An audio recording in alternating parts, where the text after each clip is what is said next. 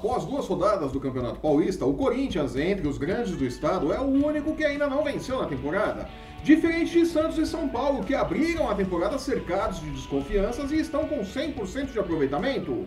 No Campeonato Carioca, o Fluminense de Fernando Diniz, livre do bloqueio judicial, mostrou poder ofensivo e venceu a primeira. O Botafogo, por sua vez, não passou de um empate e a batata de Zé Ricardo segue assando em General Severiano. Eu sou o Flávio Soares e estas são as minhas caneladas para o Ganhador.com.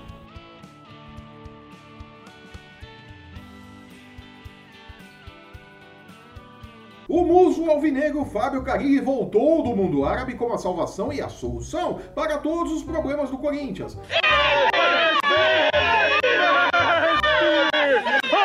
Aqui! Com um elenco reformulado entre 2018 e 2019 e bem diferente daquele que o professor tinha em mãos em 2017. Sério? O Corinthians sofre com uma defesa que não mostrou solidez e com a falta de iniciativa do seu meio-campo, que entrega a bola para o adversário ao invés de propor o jogo. Não pode propor o jogo, que aliás é o que se espera de um time que tem Jadson, Sornosa, Ramiro, Pedrinho, entre outros jogadores de talento. Né? Não dá pra ficar dando a bola para adversário assim, né? Por favor. É isso mesmo, é bem claro, né? A impressão que fica, e eu já falava isso na temporada passada, é que Carilli sabe dispor seus jogadores de uma única forma em campo e deixando de lado suas características, força um encaixe dentro da sua maneira de ver o futebol. Sabe aquela coisa de você pegar o quadrado e querer encaixar no círculo? É mais ou menos isso. Sornosa melhorou, é verdade, mas ainda sofre para fazer o lado esquerdo do ataque. André Luiz não é Romero, para o bem e para o mal, e sofre da mesma forma para ser um dublê do paraguaio pela direita. Carilli acredita que é questão de tempo para o time encaixar, e deve ser mesmo, apesar de parecer um desperdício de talento engessar os atletas dentro de um molde de jogo. E, e aos poucos, naturalmente, já começa a acontecer aquilo que a gente quer. Mas a verdade é que o novo Corinthians de Fábio Carilli ainda não venceu em 2019. Como consolo, fica o fato de que a última vez que o Corinthians ficou sem vitórias nas duas primeiras rodadas do Campeonato Paulista foi em 2013, ano em que o Timão foi campeão estadual. É, nem tudo está perdido no Parque São Jorge, não é mesmo? É pra glorificar de Pedres! O Santos, por sua vez, sem reforços e perdendo jogadores na mesma velocidade com que meu pai perde cabelos, é uma das surpresas do torneio. Sob o comando de Jorge Sampaoli, o time está com 100% de aproveitamento na competição. E dentro de suas limitações, apresenta um futebol consistente e a obsessão pela posse de bola, característica dos times de São Paulo. O teste de fogo para o Peixe será no próximo domingo, quando enfrentará o outro 100% do campeonato, o São Paulo no Pacaembu. O tricolor também começou a temporada cercado de desconfianças em relação ao trabalho de André Jardini, alçado à condição de técnico do time principal no final do Brasileirão do ano passado.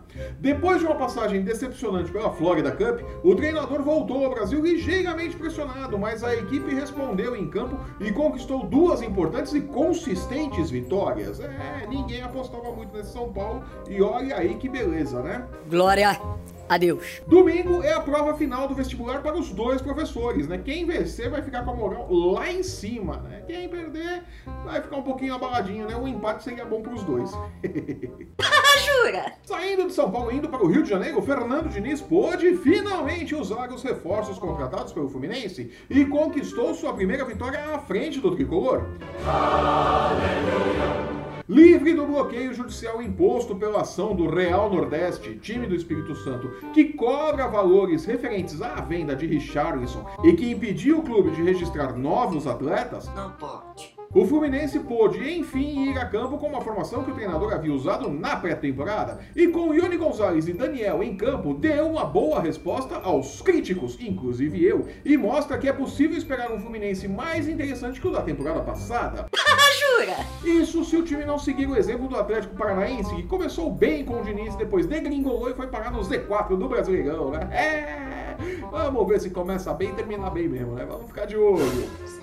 Enquanto que o Vasco, quem diria, segue com 100% de aproveitamento, é época o Flamengo empatou também. As luzes de alerta acenderam no Botafogo, que não passou de um empate com o Bangu. Teria sido melhor eu ver o filme do Pelé. Como boa notícia para o torcedor botafoguense, o retorno de Eric, que seguirá no clube por empréstimo por mais uma temporada, cortesia do Palmeiras. Glória Adeus. No mais, a cartilha Zé Ricardo se fez presente. O time se comportou bem, mas, a exemplo de outros trabalhos do treinador, não engrenou e já tem gente aumentando o tom das cobranças nos bastidores do clube. Ou seja, a batata do Zé Ricardo tá assando em fogo alto. É.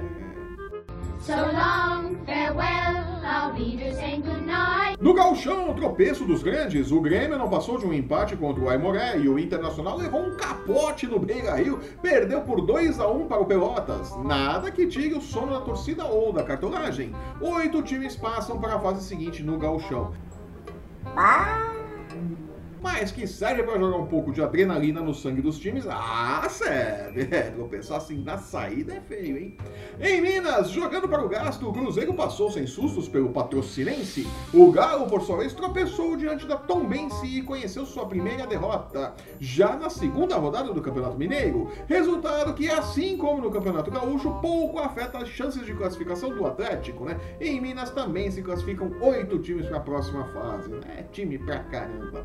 A boa notícia vai para o América, que se recuperou do empate na estreia e venceu o Lanterna Vila Nova por 3 a 0 e superou o Galo na classificação. É, gosto muito do Coelho, olha aí. E com os estaduais ainda pegando no tranco, tá difícil. E o Fortaleza do mito Rogério Ceni ainda em pré-temporada. Mas quando o Fortaleza vai a campo, tô doido pra ver esse Fortaleza novo. Vou ficando por aqui. Eu sou o Flávio Soares e estas foram as minhas caneladas para o Ganhador.com.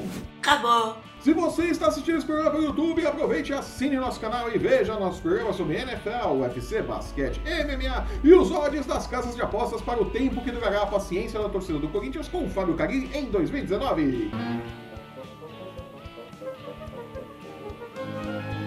No post que acompanha este vídeo você encontra os links para seguir o ganhador no Facebook, no Instagram e no Twitter. Acesse o ganhador.com e não perca nossas dicas e palpites para os jogos da rodada nas principais competições esportivas do mundo. Eu volto na próxima terça-feira comentando os jogos do final de semana dos estaduais.